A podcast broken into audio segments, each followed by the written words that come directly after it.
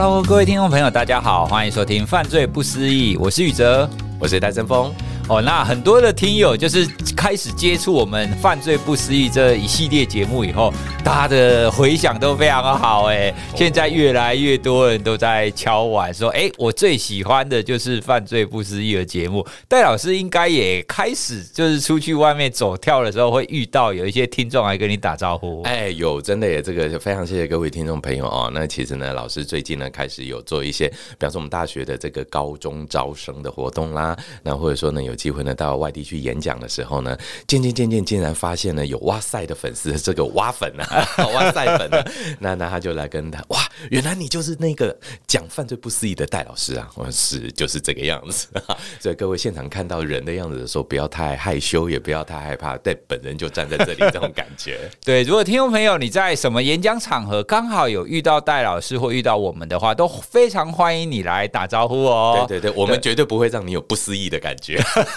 哎、对了，不是听说有一次你在搭大众运输工具的时候，你看到隔壁的乘客正在听你的节目？对，哇，那是真的超惊悚的。我在台北捷运呢，然后我的隔壁的一位小姐，那这个有点，这个行为不太好了。但是呢，哎、各位就不小心我就瞥到了，他就那划开了这个，哎、我们这个哇塞心理学，然后又点进去犯罪不思议。我想哇塞，所以他一定马上就会听到。各位听众朋友，大家好啊！对对对对对，但我就发现，嗯，好像有求到了这样子啊。所以其实我们会。发现一个很有趣的现象，就是除我们在空中交友的这个模式呢，未来真的很希望，也许跟宇哲老师讨论，我们有机会呢，可以实际跟大家见面的。对啊，我们应该可以有更多的方式来跟大家交流，来跟让大家可以知道说，哎，其实犯罪心理学当中有非常多值得谈的议题。没有错。好，那今天呢，我们要来再跟各位分享另外一个也是非常精彩的一个案例哦，嗯、而且。戴老师又说，这个案例是他去日本的时候发生的。哎，请不要误会，并不是，我去做的，啊，对，并不是戴老师做的，而是他在日本的时候刚好这个新闻出来，而且这个新闻这个案件真的是非常的精彩。好，那我们就请戴老师来跟我们讲这个预告杀人。好，其实呢，这个预告杀人这四个字哈，各位听众朋友们，你的汉字会出现的，基本上就含有做一个杀人的预告动作。诶，这很多的听众朋友们可能就会觉得很奇怪，杀人干嘛还要预告啊？那如果对方跑掉怎么办？对不对啊？比方说，我今天就预告说，哎，宇哲老师，我要杀了你哦，那你就赶快跑了就好了。对，我当然要躲起来啊。对对对，诶，那所以这个预告杀人呢，这个逻辑很多的角度上面来讲，听众朋友可能就会觉得很奇怪，为什么你要做犯罪行为前要预告？那这个呢，其实就回到我们对于犯罪的这个极重罪，我们就是杀人这个现象呢来做 focus 的时候呢。其实有个很重要的点，杀人如果按照他的原始动机来讲，之前有跟各位讨论过哦。以台湾目前的这一些杀人的原因来说，大概就是财杀、仇杀、情杀哦。那这种财杀、仇杀、情杀背后都有一个动机或原因，也就是引起人际纠葛的原因，要么钱呐、要么仇恨啊，要么爱情啦、那这时候呢，你就非得要趁他不备才能够做好，比方说你要拿钱回来，或者说你要赌他不爽啊，或者你今天要哎这个情爱纠葛，总要赌到这个人在哦，那在他出其不备的时候做的犯罪行为。但其实杀人这个现象呢，随着我们时代不停的演进，制度的变化呢，很多不同的变形就出现了啊。那当然呢，我们也跟各位听众朋友们在之前的犯罪不思议的节目中呢，讨论了有关于这个呃。神户少年杀头事件啊，或者是呢引起这个日本啊这个 profiling 呢引起大家注意的，我们把它叫做这个奈良小一女子杀人事件啊。那今天要跟各位探讨的这个案件，我们先问各位一件事情哦，各位，我相信呢，台湾随着这个高龄化啦，还有我们的这个福利社会越做越好哦。我们现在的确呢，街头巷尾都有很多的这种收容，呃，我们叫做比较这个功能障碍啦，嗯、或者就是高龄者呢，可以被送到那边安养啦，或者颐养天年这样的一个安养设施哦。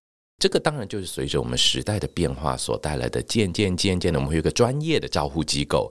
怎么说呢？就比较不会让这个呃年轻人呢，还必须要承担着家里的长者，真的有些是不好照顾的哦。那他们就有一个专业的机构可以去那边生活。那就回到这个点呢，专业机构里面就有很多照顾的人嘛，对不对啊？所以我们大家的印象就会有，嗯，诶，如果今天这个长照机构啦，或者这个安养机构、疗养机构里面的人们，第一你要这样想哈，他们面对的可能都是些重残的，或者功能缺陷的，那或者可能就是举个例子来讲，也许久病缠身，或者年纪真的很大，他的确没有办法再恢复到年轻时代的那种活力啊。这一些服务对象们呢，他就会有。哎呀，我的这些朋友们，我今天照顾的这个爷爷奶奶，我今天照顾的这个重残的小朋友，他可能一辈子都没有办法再回到我们正常生活，哎，正常社会来生活哦。所以从这个角度来讲，我们就会去思考，嗯，那这些照顾者一定非常有爱心呢。嗯啊，佛心来的啦，对啊，呃，做功德的啦，呃，我们有很多这一些名词来形容他们，感觉起来就会是一个至少要充满着温暖的、充满着阳光的这样的一个工作环境。那在二零一六年的七月二十六号那一天呢，其实我那时候看过我的这个护照，我是七月二十四号到七月三十号到日本参加一个学会，所以的确没有错，就在当时当天晚上发生的事情让。二零一六年的七月二十七号，日本整个新闻都在讨论这件事情。那这件事情呢，我们把它用它的发生地点来命名啊。为什么？因为这是日本的治安史上第一次发生的，这叫做金九井山百合园事件。那各位呢，金九井山这个我们就知道它是一个地名，某一个山区哦。那在这个山有点像台北什么阳明山、阿里山这样啊。那它是一个呢，哦，比较偏向在这种大都市周边郊区的一个地方哦。好，那这个地方有一个叫做山百合园这样的一个状况的一个地方，山百合就是一种花嘛，哦，山百合园。好，这个山百合园呢，它基本上就是诶收容一些功能真的极度没有办法生活的一些朋友们。除了老人之外，还有一些就是因为遗传疾病或者就小时候的一些重伤害所带来的，他已经完全没有办法复原。好。那这时候发生的事情是什么东西呢？在二零一六年的七月二十六号的日本时间凌晨两点四十五分，呃，各位来思考，凌晨两点四十五分呢，其实就是睡得最沉的时候了哦。好，那这时候呢，在神奈川县相模原市哦，收容这些重度智能障碍人士的，就这个金九井山百合园呢，就接到了这个报案了。报案的内容呢，其实是他们的这一个警卫报的。他说呢，有一个持刀械的男性呢，在这里发生攻击事件啊。那这时候警方就赶快冲过去看，嗯，哎，这个重度障碍的地方发生什么攻击事件？对啊，对，大家都会觉得奇怪，这些人难道自己拿刀起来互相杀了？而且半夜，对，半夜。那如果说是今天我们呃互相的这个学员之间的斗争的话，应该在清醒的时候嘛。哦，所以，哎，所以警察也有一点吓一跳，怎么会是这个样子呢？其实警方赶到的时候呢，其实当场就确认有十九人死亡，哇！然后呢，二十七人受伤哦。其中呢，很意外的事情是，绝大部分受伤的都是极重伤，但这也就是说，这就生命垂危型的这种重伤哦。但是很奇特的事情就来，有三个员工也受伤了，但这三个员工呢，他的伤害其实并不严重，但是他们却被捆绑，也就是限制行动啊，所以嗯，就越来越奇怪。警方到了现场的时候，发现的事情是。员工们没有什么受到大伤害，只是被限制行动，被锁在某个房间里面，可能被绑着，或者是有一些轻微的刀伤。但是呢，这些躺在床上本来就不太会动的这一些呃重障朋友们呢，就死光了。哦，很大的伤害。嗯，为什么会发生这个样子呢？好，这个案子整个就炸锅了哦。那当然就哎，事后就开始来看，我们就来看它整个案件怎么发生的哦。那其实呢，这个案件的发生，台湾我们等一下会做一些说明。我们也很担心台湾未来会有啊。那这个嫌犯的名字呢，叫做植松胜啊。那其实那时候他是二十六岁。更令人讶异的是呢，他本身就是金九井山百合园的离职员工。哦，所以他在那边工作，其实他都认识那一些的员工跟那一些就是那一些照顾的人，完全是，而且呢，他深深的了解，其实呢，整个照顾员工的这样的一个设施里面，都有一些很小的 trick 跟技巧。比方说呢，他们每一个这一个房间的钥匙呢，其实雷同性很高。以避免真的发生事情的时候找钥匙找不到，就没有办法施以急救哦。所以呢，他呢只要拿到一把万用钥匙，就可以打开所有原本上锁的病房。哦，哎，这个也是他内部的人才会知道的秘密嘛。哦，那他也知道呢，大概几点的时候呢，交班这些交班的这一些职员们呢，他的状况是什么？什么时候会刚好是一个人？哎，这些他都可以掌握得了。好，那他为什么要做下这件案子呢？其实哦，他是在二零一二年的十二月一号呢，以这种临时员工的身份进入这个金九井山百合园啊。其实呢，他工作非常非常的认真哦。他在二零一二年的十二月的时候进入这一家呃这个社会福利机构工作，他只花了大概四个月的时间就成为正式员工了。也就是他等于在试用期期满，马上就晋升成为正式员工。这个在日本是非常难得的一件事情哦。我们都知道，日本它的这个禁用制度呢，对人的考核是很缜密的。一般来讲，半年、一年都是需要的，而他却非常认真的工作，让自己呢在四个月左右就从临时员工变正式员工。所以，首先第一件事情，他真的跟这一家呃三百合园呢之间没有什么工作上的纠葛。然后呢，他的工作时间也不是非常的短暂。他从二零一二年进入工作以后呢，其实他做了四年整整哦，到二零一六年的时候才离职。只是呢，在离职前，他开始发生了一些怪异的现象。那这个怪异的现象呢，慢慢慢慢的成为他的离职原因。哦，好，那我们就来思考一下，这个人为什么要犯下这么严重的案件呢？其实最重要的事情是什么呢？他在一开始的时候，在二零一二年开始工作的时候，他对这个工作充满了热情。充满了热望，他觉得人就是服务啊，就是我们今天要呃燃烧自己照亮别人啊啊，甚至呢，他对于这一些被照顾者，就是这些重残的朋友们，其实换个角度讲呢，当时他的说法很有趣，他说嗯，其实我们住在山百合园里的这些住民们，他们有一个比较亲切的称呼哈，就是居住的这一些好朋友们，其实很可爱。怎么说很可爱呢？虽然他们的功能是有这些障碍的，但是至少不会像一般这么尔虞我诈的。哦，对对对，基本上就反应比较直接嘛。比方说，你今天喂饱了他，他就会给你一个笑容，对，开心。然后洗得干净的时候，他肯定就会跟你笑一下，或者说个谢谢，是很直接的回馈。那这种工作远比一般的社会上的那种尔虞我诈、乌烟瘴气啦，这种要来的单纯太多了。所以植中胜呢，一开始在工作的时候是非常有成就感的。这是真的，因为他只要好好做，对方给他的回应就很好。好，所以这个工作也让他投入到了呃大概一两年的时间，他都真的是乐此不疲哦。他甚至非常认真的去开发自己的其他的能量，做什么东西呢？希望他能够在这些其他的技能上面呢，更协助这些朋友们。好，直到什么时候呢？渐渐渐渐开始怪异的事情出现了啊！什么东西呢？他会开始出现。嗯，对于这些住民，也就是这些住在里面的重残的朋友们呢，有一些 complain，有一些抱怨啊。也许一开始可能会哎笑容觉得很可爱，但是渐渐的反应，他就没有那么像一般人那么的多哦。那就你们怎么好像都没反应，或者你又只是笑，你还会干什么？类似这样的一个思维就出现了啊。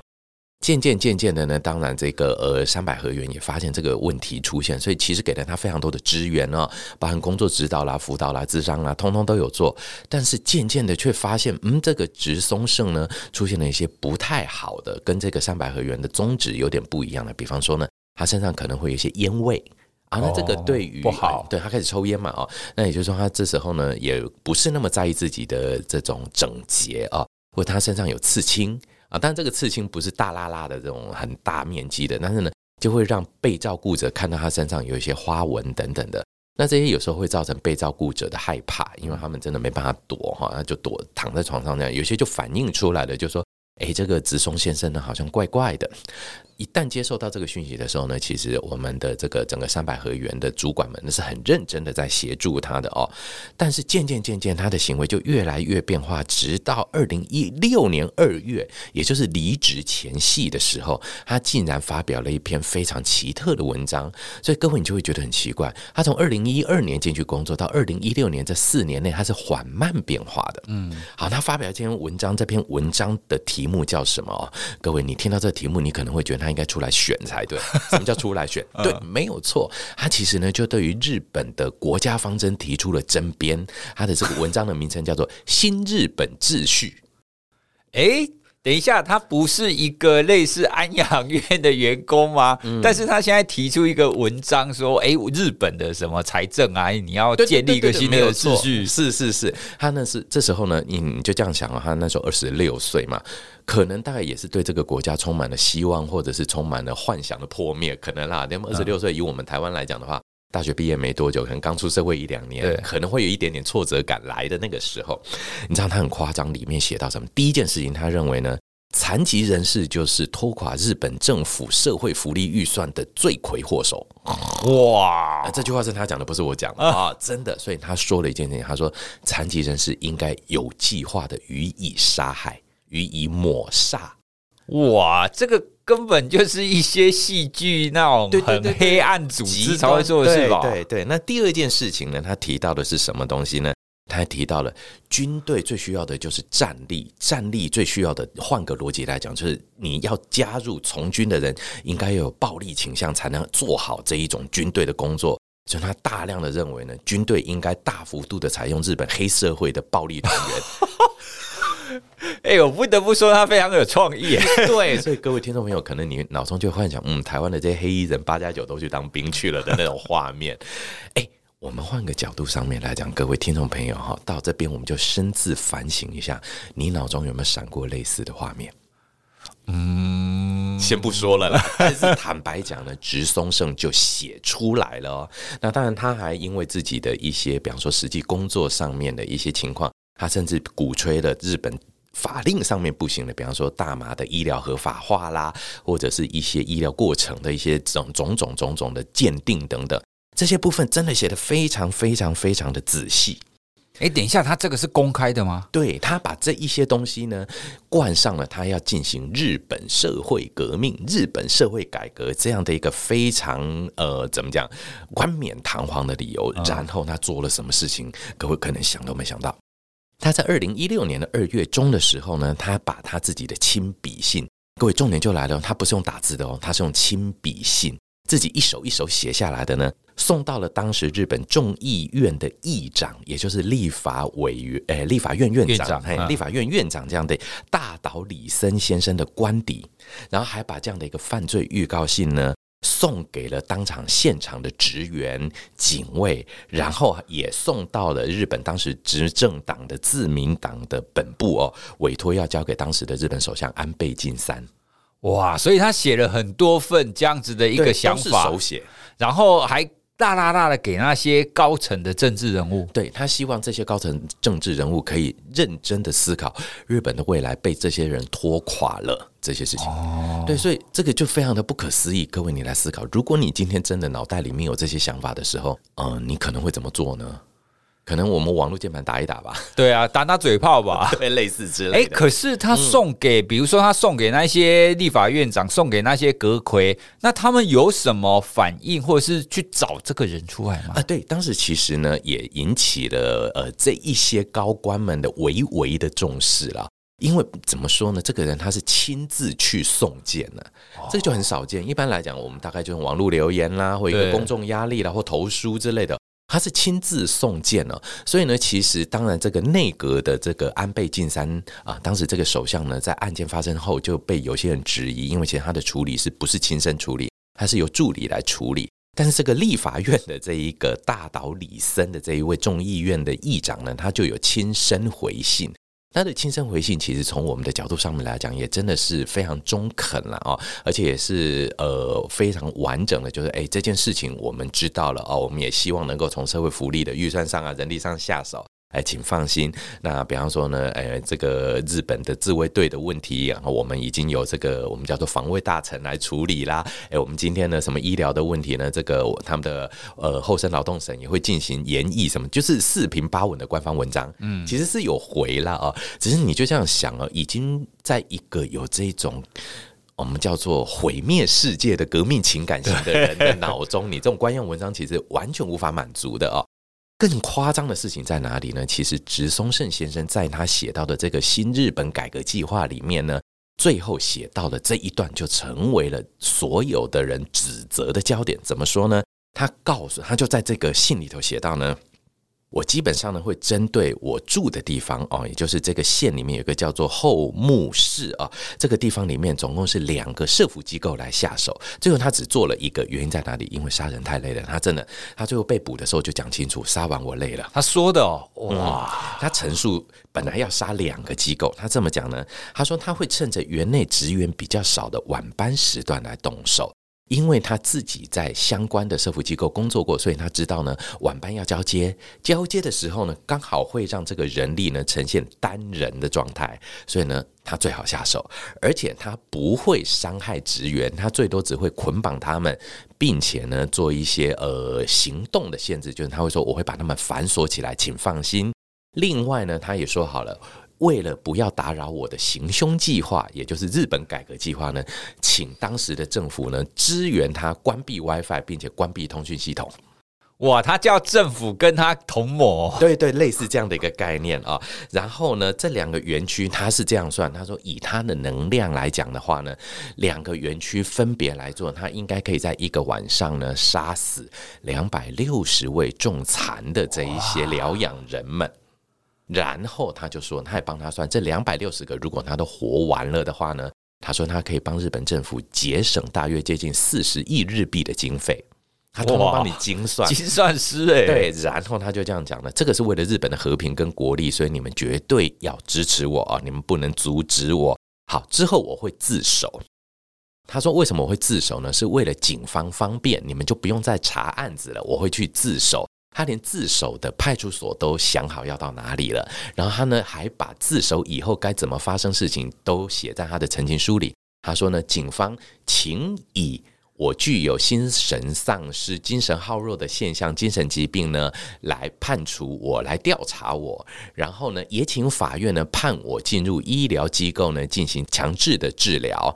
那在两年后呢，这样的一个呃媒体热度过了以后呢，请日本政府以治疗完成为理由呢，就让我离开。然后这时候更夸张的事情出现了，他说：“既然治疗都结束了，请你支付我五亿日币为我未来。”的生活费，同时呢，帮我整容，换一个名字，给我一本新的护照，我会到国外去，再也不会回到日本，不会再做任何的事情，然后日本得以重生。哇，这个太扯了吧？这个跟看戏剧一样。嗯、可是这样想起来，这个人是不是妄想还是什么？对，那其实呢，我们应该是这样讲哦，这个人其实我们这些。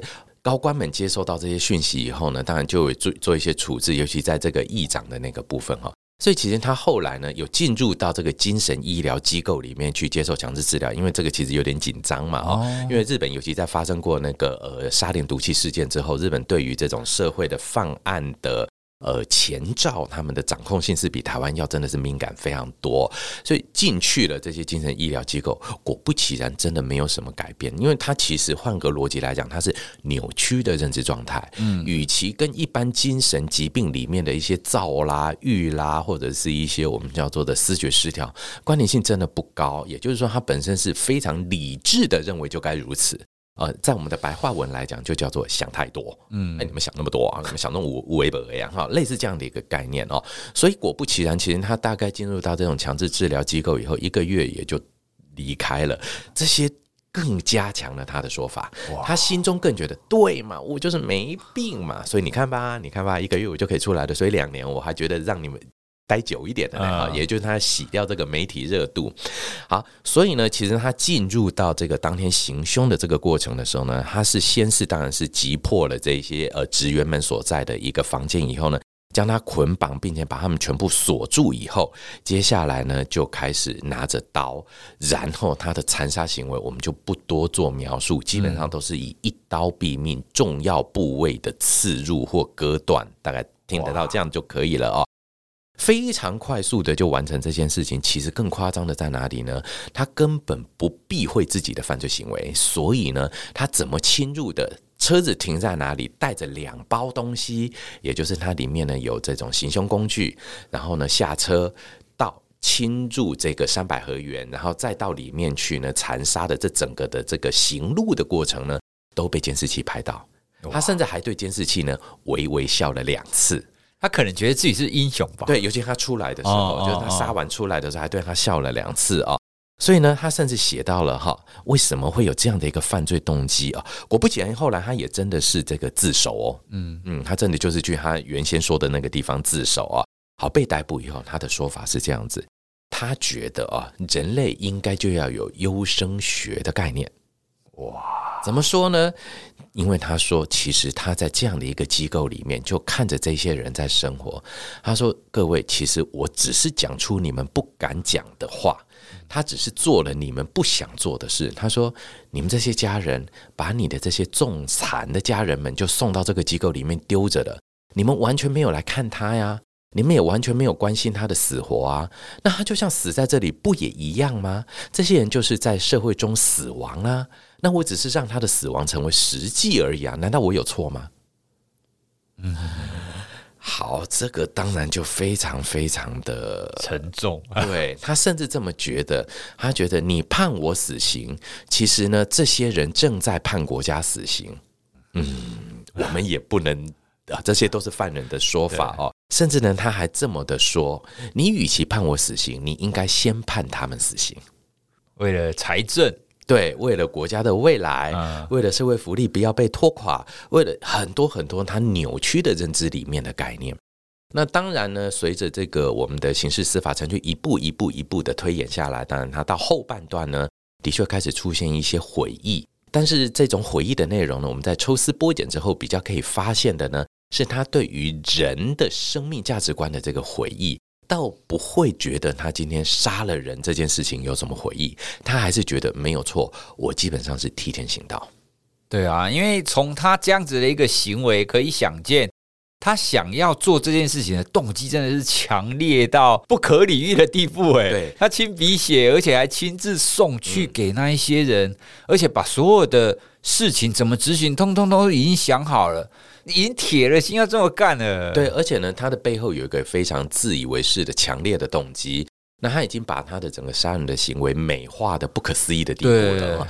那换个角度上面来讲，各位可能脑中里面就会思考到，哎呦，这个好像那种嗯，在战争的时候杀人不眨眼的啦，或者把这种我们今天的敌方敌人呢视为是真的就是像是蝼蚁一般践踏的这种感觉的这种杀人方式哦。果不其然呢，其实我们渐渐渐渐就开始去思考。当然，日本政府也对这个，这个实在太震撼了。对啊，理由在哪里呢？因为日本随着高龄化，那随着社会福利的增进、医疗的进步，真的有很多人是在这些社会的我们叫做机构里面啦，呃，维持着生命状态，就这样子。他们基本上是没有生命功能的。那要照顾多久？另外一个角度上面来讲，就是社工人员们，他们到底有多少的能量来去持续照顾着这些完全没有复原机会的人们？正常一般人都会喜欢这种人际互动上面的感受哦。所以就回到这个角度上面来讲了，呃，其实我们把这个不同的社会情境回到台湾来看的时候，台湾到目前的确还没有发生这种重大的安养机构里面的由安养人员来执行的杀人事件。但是宇哲老师，你来猜测看看，台湾会不会发生啊？哎，我不敢猜，我 不过这个。大概可以对照到，我们也曾经发生过一些长期照护的哦，不管是比较长辈的照顾，或者是有一些精神疾患的照顾，他们也的确会发生，因为太长期照顾这件事情，而会有一些身心崩溃的一种状况。是，我想这种类社工应该也会有类似这种情况吧，更不用说他照顾的是不是他的家人，而且是很多人是。啊、呃，所以呢，其实台湾目前发生的，真的就像宇哲老师讲的，比较多是近亲伤害的啊、哦嗯，也就是这个长照实在是太累了，那自己的家人真的受不了了哦。所以，我们之前有在高龄这个部分有跟各位讨论过，这种老爷爷杀老奶奶啦，或者就是一些重病的爸爸妈妈把自己的这个孩子孩子哦，可能尤其是常见的，像是呃比较是属于沟通功能不良的小孩，可能会。监禁起来关着，最后活活把他饿死，类似这样的一些惨绝人寰，我们叫惨绝人寰而已啊。那台湾的确到目前为止还没有发生这种由社会福利工作执行人员对于他的个案做的这种大量残杀的案件。但是呃，不好意思，请容代老师乌鸦嘴一下，我觉得呢，台湾的犯罪现象很多是跟着日本走的哦。我们真的很不希望，但是呃，我觉得类似案件在台湾发生的几率呢，应该不会太低。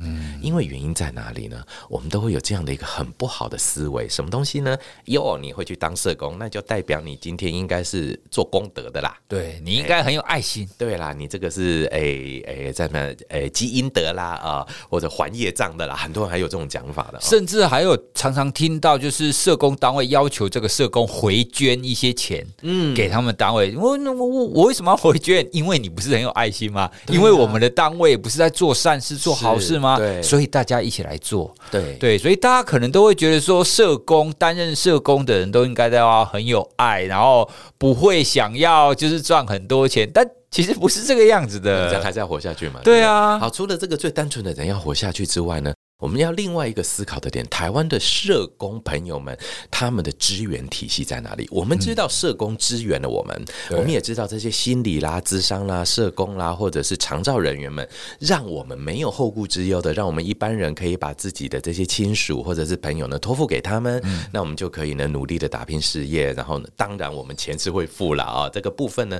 这样的一个商业模式已经建立在我们的长照，不管一点零、二点零里面已经建立了。那么。谁来照顾这一些照顾者的？对，嗯，这个才是重点。也就是说呢，呃，在日本这个案件里面，我们看到最深层的问题来自于什么呢？来自于对于这些照顾者的照顾者又是谁？也就是对于这些社工、咨商、心理或者是辅导的老师们、呃，职员们、朋友们，他们有没有更高的一个系统来去支持他们，来去帮助他们？诶，这个是一个很重要的哦。那当然呢，在日本的相关的体系里面，我们的确发现有。在我们刚刚的案件里面，就发现呢，当这个植松胜呢开始出现一些不适应状况的时候，他们的单位是有反应到的，是有感应到的，但是没有办法求助。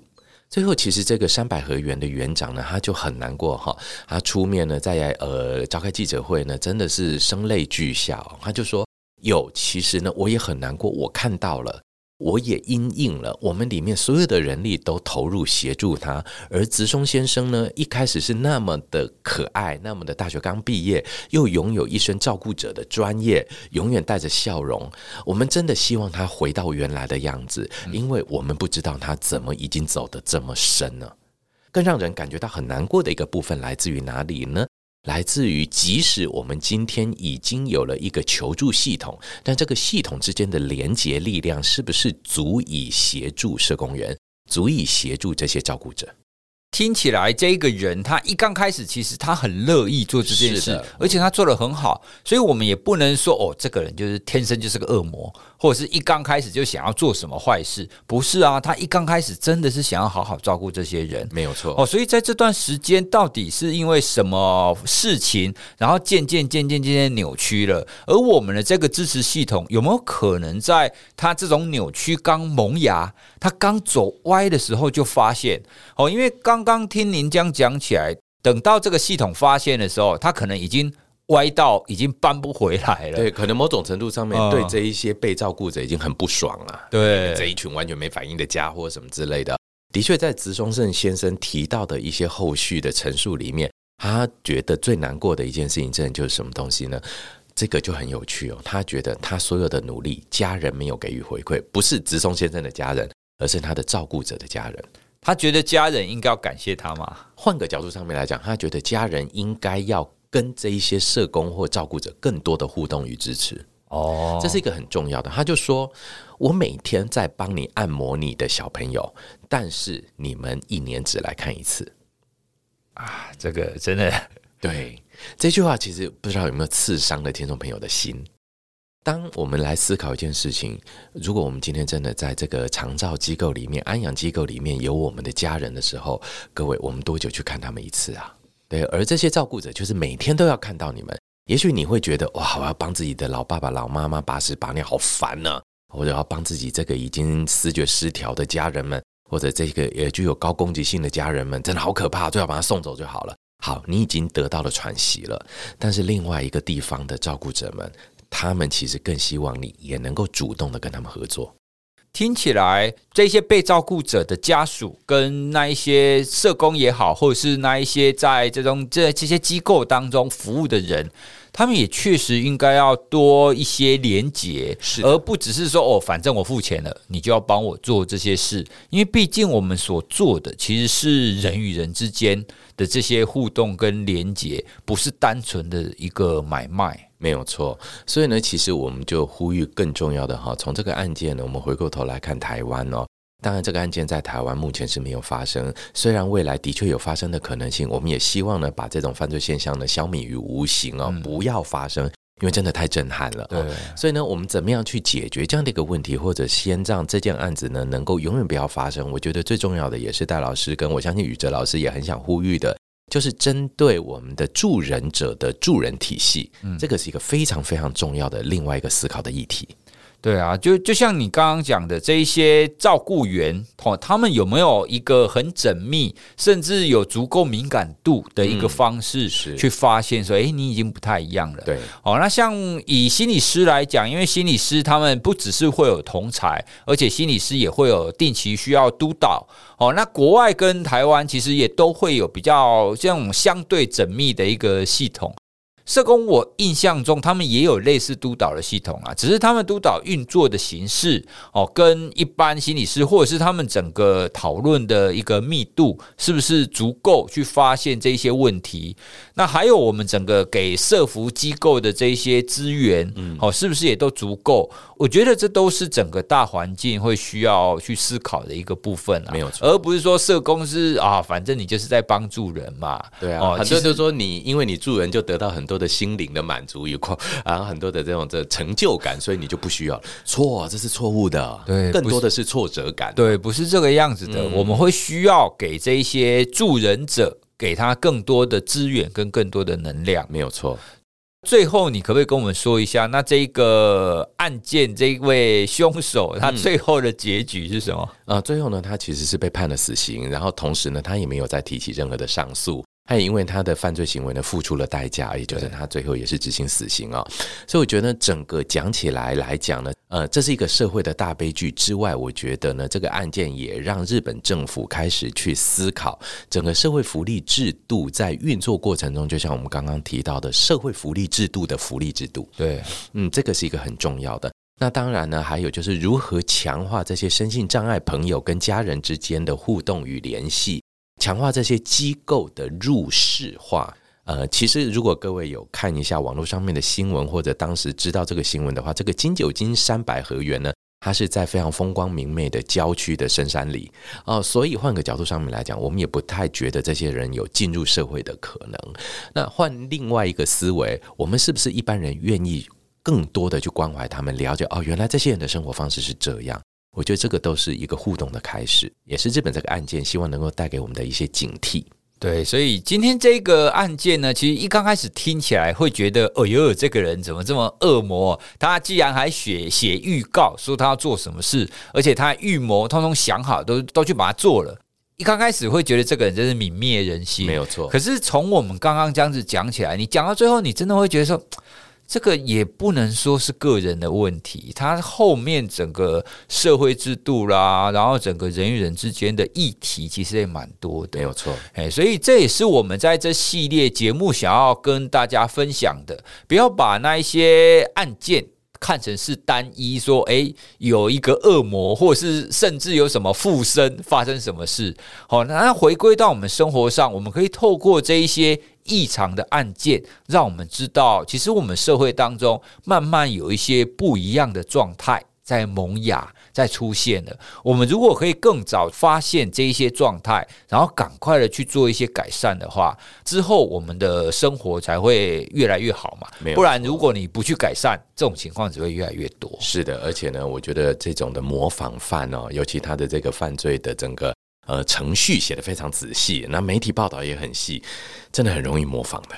对，哦所以我们希望呢，今天的讨论可以让大家对这样子的一个社会情况哦，特别是这一些照顾者哦，他们的处境以及他们的资源，我们可以有更多的了解。那当然也希望，如果相关单位可以听到我们这一集的话，也请大家多给他们一些资源，跟多给他们一些鼓励。好，那我们今天这一集就跟大家分享到这边喽。如果听众朋友对于我们今天聊的部分有什么想法，想要跟我们回馈的话，都欢迎你。留言给我们，或者是可以私讯给我们哦，我们也都会把大家的留言转给戴老师。好，那我们今天就聊到这里，谢谢大家，拜拜，拜拜。